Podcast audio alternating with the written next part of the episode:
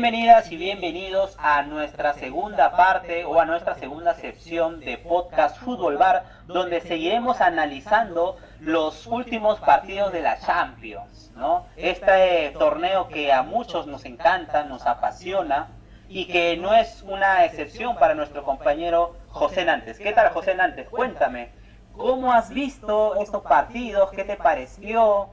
A ver, ¿qué nos puedes decir? Mira, eh, digamos, ya hemos este, analizado el partido del PSG con el Barcelona. Creo que ahora también quedaría hablar primero del, del Leipzig con el Liverpool, ¿no? Mira, ese partido me ha parecido, este, en cierta manera, no voy a decir la palabra decepcionante, no voy a utilizar esa palabra, pero creo que no cumplió con mis expectativas. Esa es la, esa es la mejor forma de, decirlo, ¿no? Yo esperaba un partido... Claro. Yo esperaba un Porque no ayudó, no ayudó a tu apuesta, claro, obviamente. no, no es por eso, sino que, ah. o sea, en, en principio me, me, parece que el Leipzig mereció mejor suerte. Yo sé que el fútbol no es de merecimientos, yo lo entiendo. Pero me parece que el 2 a 0 es, es demasiado premio para, para Liverpool. Porque yo no creo en lo absoluto que Liverpool haya jugado un partidazo. ¿ah? ¿O tú crees que sí? Ah, sí. No, para mí sí jugó. Sí, lo voy a decir. Para mí sí jugó un partidazo. Jugó mejor que Leipzig. ¿no? Ahora, eh, coincido contigo de que el 2-0 tal vez no es el reflejo del el partido. Creo que un 2 a 1 eh, sería una mayor, eh, una mejor realidad, ¿no?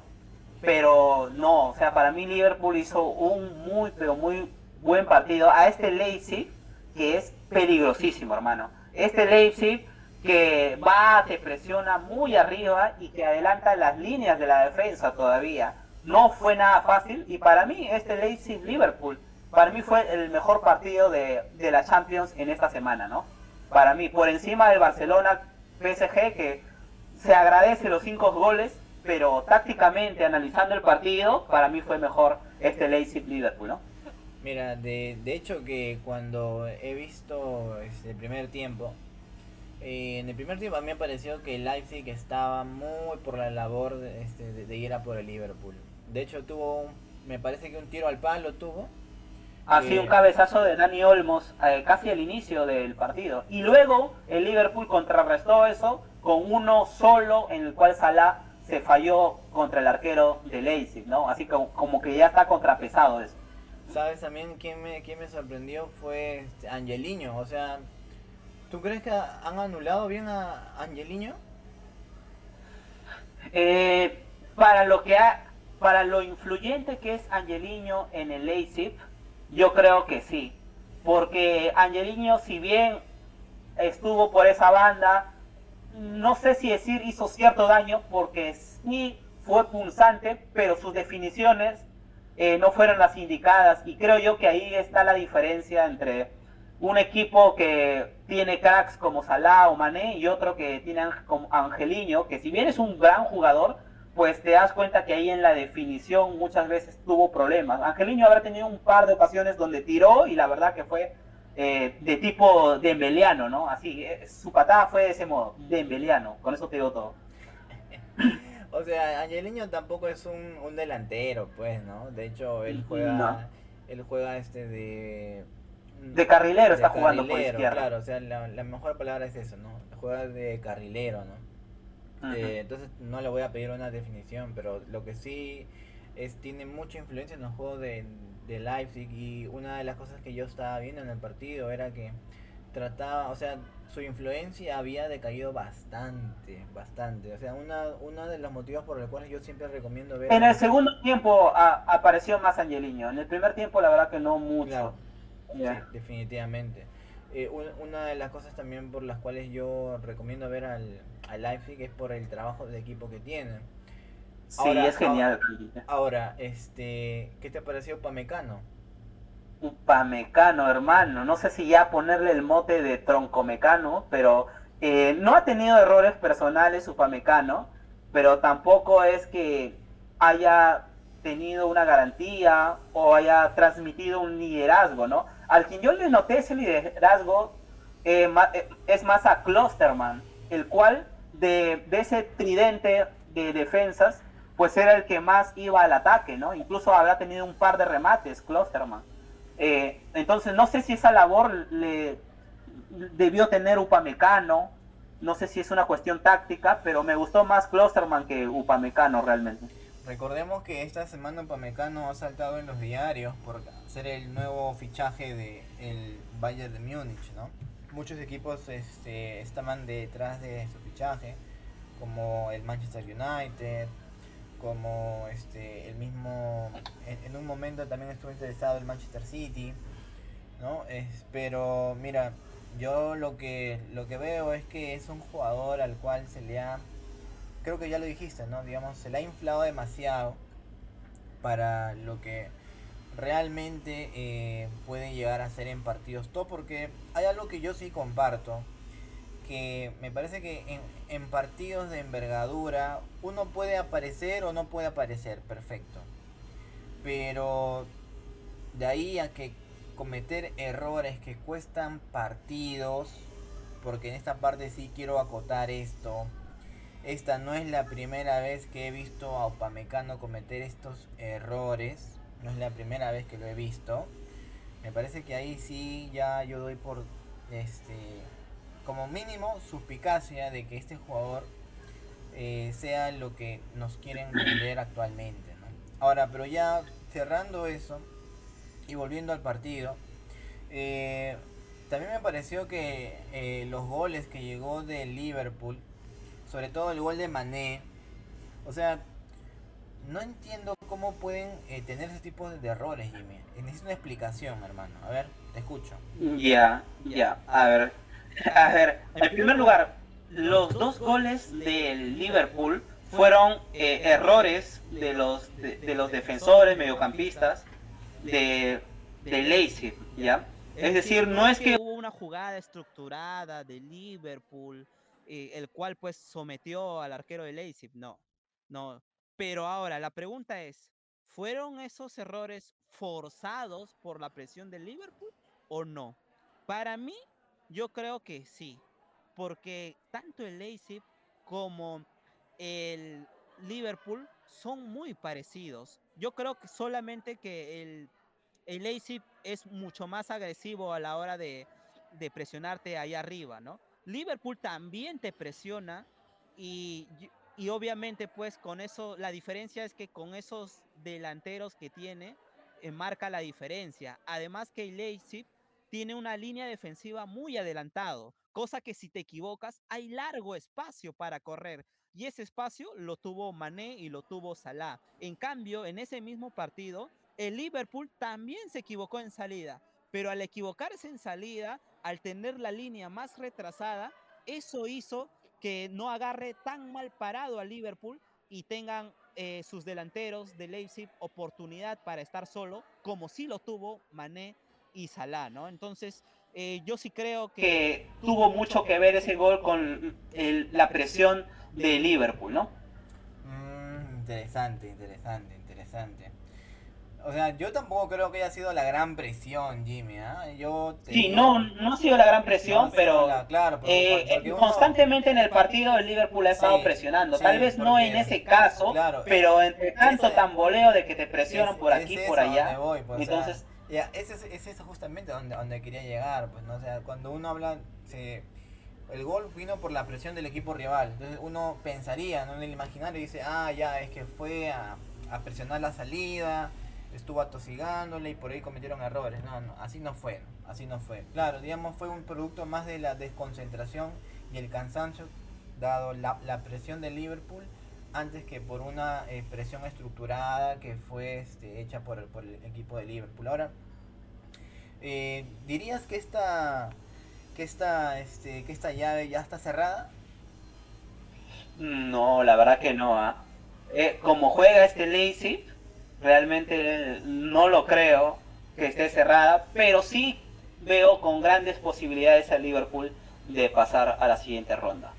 Bueno, si no lo ves con posibilidades con 2 a 0, no, sé qué esperar, hermano. No sé qué esperar. No, eh, no es que el problema es que eh, este Liverpool ha sido muy intermitente, ¿no? Entonces, yo no sé qué hincha a ciencia cierta te puede decir, oye, No, acá en Anfield Road pues le ganamos, ¿no? Yo creo que ningún hincha hoy día, por cómo está el Liverpool, te puede decir eso, ¿no? Yo creo en, en este aspecto que el, el Liverpool, este, o sea, sí, una de las cosas que marcaba siempre el Liverpool era jugar de localía, pero ahora ya no tiene público, pues. Ya, Eso también lo ha afectado. Uf, bastante, bastante le ha, afectado. Ya no es lo mismo, ya ese sentido. Ya, ya no escuchan el You'll, you'll Never Walk, walk Alone, ¿no? You'll Never Walk Alone. Sí, sí, sí, sí. Este, claro, de hecho que es, es, es que impresiona. Esa, esa es una de las cosas que tú, por eso uno dice, ¿no? No, eso no tiene nada que ver, no, tiene todo que ver, porque la presión, la sensación influye en la psiquis del jugador, para bien o para mal, eso ya no lo sé, pero influye para bien o para mal. Este, Sí, sí, dem- demasiado la hinchada es. Sobre todo la de Liverpool, ¿no? y la del Dortmund también, y la de Dortmund, Ajá. el, el muro amarillo. La de Dortmund. ¿Verdad, no? Hubiese sido también un buen enfrentamiento el Dortmund-Liverpool, ¿no? Ojalá que se vea más adelante. Ojalá, ojalá. Y bueno, Ojalá, ojalá. Y bueno, este, hablando del Dortmund, ¿qué te pareció su partido en la Champions? El Dortmund versus el Sevilla. Ajá. Otro partido bastante interesante por parte de, del Dortmund, sobre todo el primer tiempo, ¿no? Yo, no sé, hasta ahora el Sevilla no sabe qué le pasó al primer tiempo, no sé si ahorita sí ya despertó de, de su sueño, porque creo que el vino le atropelló un camión llamado Haaland y pues dejó varios heridos, ¿no? Yo solo quiero Eh, saber qué le pasó a Cundé. ¿Era Cundé Um. o era su hermano gemelo? La verdad, yo te voy a ser bien sincero, yo no lo vi tan mal a Cundea, yo lo, lo que vi mal fue a su acompañante. Tanto que al segundo tiempo lo que hace Lopetegui es saca a su acompañante central, creo que se llama Diego Carlos, y pone, y al central, el que estaba en el medio, que era eh, Fernando, lo baja y lo pone como central. Y a partir de que hace ese cambio, el equipo mejora en el segundo tiempo, ¿no? Entonces, eh, ahora Cundé pues no va a ser contra, como contra el Barcelona, pues, ¿no? Contra el Barcelona, pues, Cundé fue la gran maravilla, fue Beckenbauer porque, porque es el Barcelona, pues, ¿no? Y el Barcelona ya demostró, ¿no? Que, no sé, pues, que hasta yo sería Beckenbauer ahí, ¿no? Salvando la distancia, ¿no? Es una metáfora, ¿no? Pero, Pero, o sea, no, pues, bueno, eso es mi opinión con respecto a Koundé, ¿no? Mira, este, yo te digo que lo vi nervioso, yo lo vi nervioso, lo vi muy nervioso. Pero, o sea, claro, cuando cambiaron a línea de 4, digamos que el, el juego se, digamos, el equipo del Sevilla mejoró. De hecho, yo creía, creía que uno de los equipos que iba a dar la, la, la sorpresa en esta primera fecha de, de las eliminatorias de, de octavos de final era este el Sevilla. Yo pensé que iba a ganar realmente. Además el, el Dortmund no venía muy bien que digamos, o sea, no venía muy bien que, que digamos este, hasta la fecha. Está en el puesto 6, si mal no recuerdo, de la, de la Bundesliga. Y la verdad también lo de Sancho también me volvió a sorprender porque Sancho sí, sí, parecía Neymar, hermano, parecía Neymar. no estaba teniendo ese, ese, ese rendimiento desde hace tiempo. Desde hace tiempo que no le veía con ese rendimiento. Me sorprendió muchísimo. Y me sorprendió también este este jugador este que no o sea, no me sorprendió el rendimiento, pero sí me sorprendió adquirido Haaland. ¿no? Ha adquirido una versatilidad que yo no le había visto antes. Antes yo lo veía como un 9 nada más, ¿no? Lo veía como el Lukaku blanco, vamos a llamarlo así. El Lukaku Blanco, ah, ya. Vamos a llamarlo así, el Lukaku blanco. Pero ahora ya le he visto que se tira, que, o sea, que tira, que se, que se tira hacia atrás, que sabe organizar. De hecho, el primer gol vino de, de parte de, de la forma como él recepcionó y se acomodó y pudo dar pase. Eh, de igual manera, como corre al espacio con más velocidad de la que yo imaginaría que podría tener un jugador como, como él, ¿no? Porque yo pensaba que te- tendría la velocidad de Giroud, ¿no? Pero no, no, no. Un, un metro noventa y cuatro, hermano. Qué trancazo que tiene, ¿ah? Qué bestia. Sí. Qué bestia. No, estaba motivadísimo el tipo.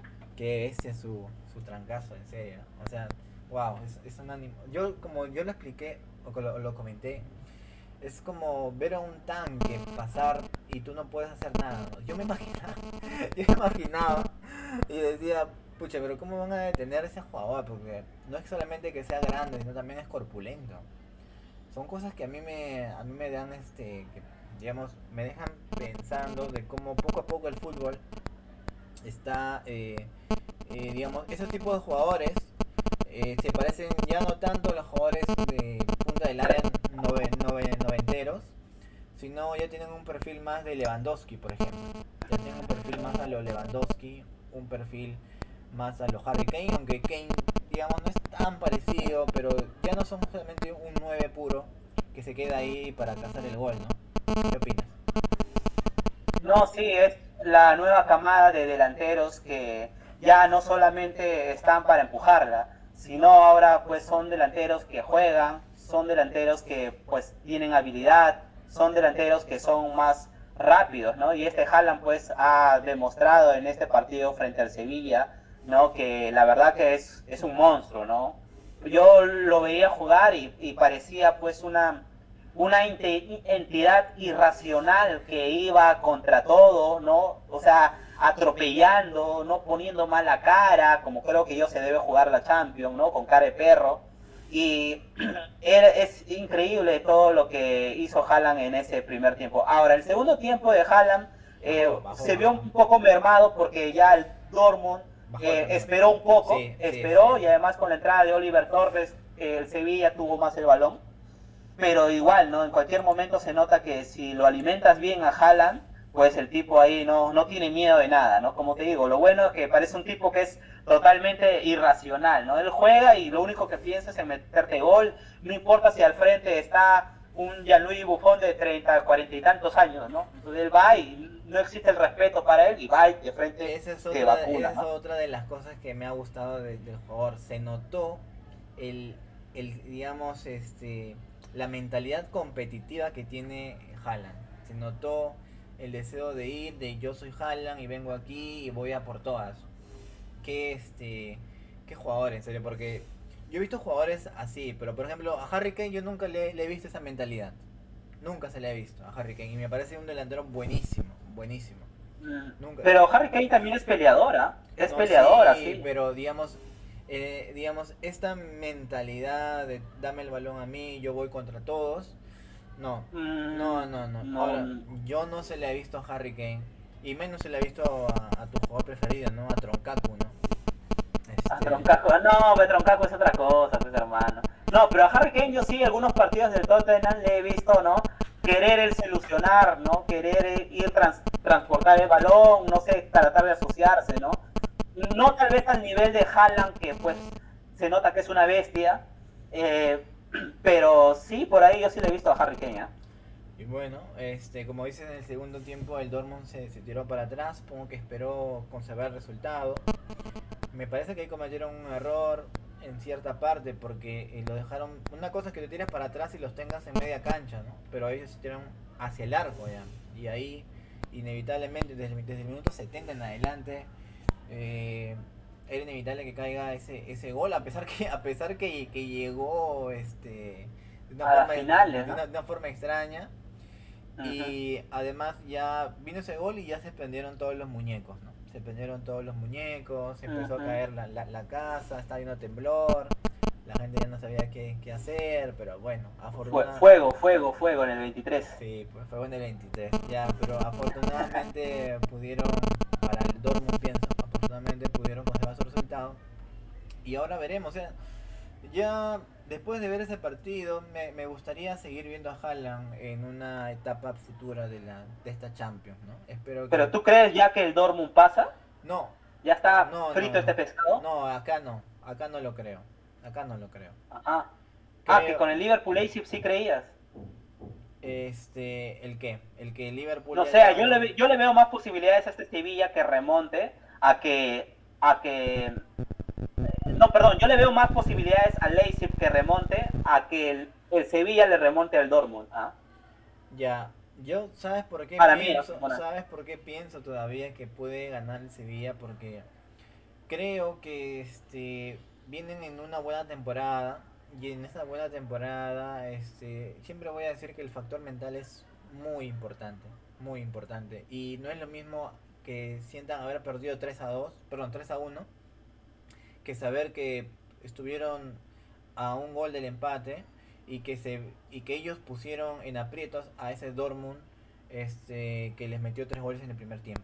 Entonces me parece que en ese sentido, eh, desde, desde, este aspecto que yo siempre trato de, de, ponderar, eh, veo que en el, el, el Dortmund, como salga con esa misma mentalidad de voy a tirar un poco para atrás para ganar a la contra, está, está, está perdido, está perdido, está perdido. No. Sí, aunque no creo que Nagelsmann pues vaya a Alemania y juegue así, ¿no? Ah, no. Yo creo que va a ser más como el primer tiempo. Claro, ese Nagelsmann, yo estoy hablando acá del Sevilla, Del Sevilla, eh, ah, perdón, sí, disculpa, me equivoqué con, el entrenador de, entonces, del Dortmund. Aquí, por eso yo te digo, yo espero que Haaland pueda pasar, espero verlo en otras este, instancias de la, de la Champions pero no diría que ese partido está, o esa llave está finiquitada. Todavía puede haber No, no está finiquitada, yo creo que también.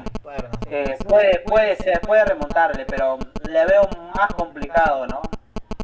Eh, Muy bien. Pero bueno. Y para finalizar con nuestra ronda de Champions, eh, nuestra primera ronda de Champions, van a venir otras rondas de Champions. Y esperemos que también podamos hacer una especial de la Europa League, pero ya conversaremos de eso más adelante. Eh, finalicemos con el partido del Porto y la Juventus. ¿Qué te pareció ese partido? ¿Dirías que es uno de los peores partidos de, la, de los octavos de final?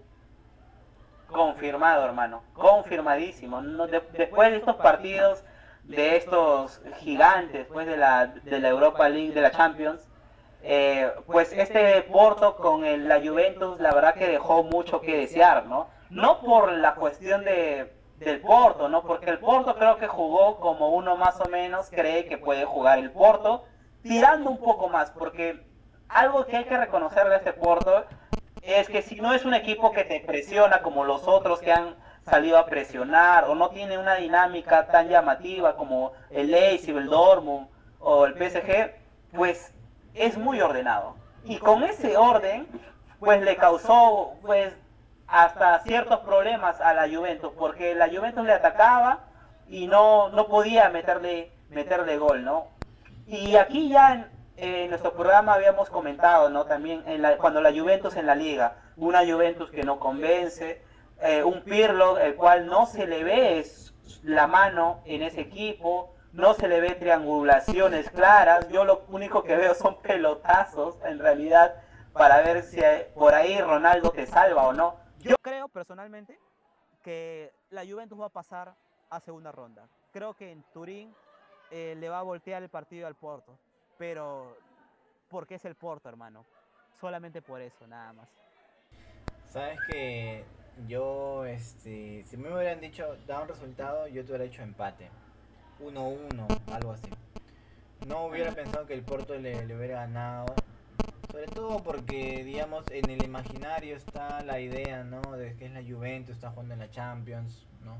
Tiene a jugadores importantes de categoría como Ronaldo. Pero también coincido que es un equipo que... la Juventus está para completar el fixture de la Champions. Así lo digo. No va a ser campeón de la Champions. No va a ser campeón. No va a ser campeón. Eh, Tendría que pasar, tendría que pasar una cosa extraña de la naturaleza, una cosa extrañísima de la naturaleza para que la Juventus sea campeón de la Champions esta. Pero, pero eso es curioso en la Juventus porque eh, esa cosa curiosa de la naturaleza lo tiene justo la Juventus, ¿no? Y esa cosa curiosa de la naturaleza se llama bicho y es el CR7, ¿no? Entonces, por eso es que a mí eh, no, no, no, sé, no, no, no me atrevería por dar muerto a esta Juventus, ¿no? Porque si tienes a, al mejor o a uno de los mejores jugadores del mundo como CR7, por más que con los años que tenga, eh, uno siempre hay que tener cierto, cierto resguardo, ¿no? Por eso es que yo digo, ¿no? Yo creo que en Turín CR7 va a meter sus goles y, y lo va a condenar al, al Porto, ¿no? Pero de ahí más adelante va a estar complicado, ¿no? Mira, yo lo digo así sin, sin tibieza. Esta, Juventus, esta Juventus no va a ser campeón. Y me juego, me juego a que va a ser eliminada. No digo que va a perder en Centurín, pero no creo que gane. Creo que va, va a empatar. Creo que va a empatar. No, si, no sé si 0-0, si 1-1, pero no creo que aunque ya, ya hubo un Chelsea Que ganó más o menos así, ¿no? Es, por eso, tío, son cosas extrañas. Son cosas extrañas. Son cosas así que tú dices que cómo pudo pasar esto, ¿no? Pero eso, eso ya no pasa, hermano. Eso ya no pasa. Mm, Muy bien. Ajá. Eh, nada, solo agradecerles eh, haber llegado hasta este segundo segmento, hasta el final de- del segundo segmento. Eh, recordarles que para el día de mañana tenemos un nuevo capítulo también de este de el fútbol y lo que hay dentro del fútbol, ¿no? Re- el nuevo este tema del que vamos a hablar será acerca de el- la publicidad y el fútbol, ¿no? Espero que puedan acompañarnos en ese nuevo capítulo. Eh, algunas reflexiones o ideas finales, Jimmy. Eh, Sí, que estén atentos ¿no? a, lo- a nuestros programas porque estamos tocando diversos temas. Ahora nos ha tocado este tema de cómo la publicidad influye en el fútbol y si es que será cierto, ¿no? Que esto de la publicidad, del marketing, eh, influirá dentro del campo. Pues bueno, eso ya lo sabremos el día de mañana cuando hagamos nuestro programa y nos escuchen. Sin antes eh, recordarles que también nos sigan, ¿no? Que marquen ahí seguir, ¿no? Para que estén atentos a nuestras publicaciones, ¿no? Claro, recuerden que no solamente pueden escucharnos por Spotify, sino por distintas plataformas como este lo que es Apple Podcast, por ejemplo, también. Ah, pregunta final, Jimmy. Mbappé, Balón de Oro. Mbappé, balón de oro. No, no Mm. crees, ¿no? No crees, no crees. Mm, eh, no, pero no, no creo, pero no, no me parece descabellado, pues. Ahora que tú me digas, no sé, pues que Giroud balón de oro, ya esas son cosas extrañas, ¿no? Pero no, no me parece descabellado Mbappé balón de oro. No creo, pero no, no, no es risible, ¿ah? no es risible. Ah, bueno, ah, bueno, bueno, bueno, bueno. Yo lo decía por el humo, pero bueno, ya. Ah, ya. No, hay, hay humos peores, hermano, hay humos peores, ¿no? Ese Renato Tapia al Real Madrid, ya ese sí es humazo, pues, ¿no? Ese es humazo. Eh, ya, ese eso sí es risible, eso sí es risible, pues, ¿no? Eh, pero Mbappé, balón de oro, no, o sea, no va a ser, pero no es risible, ¿no? Pero bueno, en fin. Listo. Ah, gracias con todos y con todas. Que tengan muy buenos días, buenas tardes o buenas noches. Chao, chao. Chao, chao, hasta luego.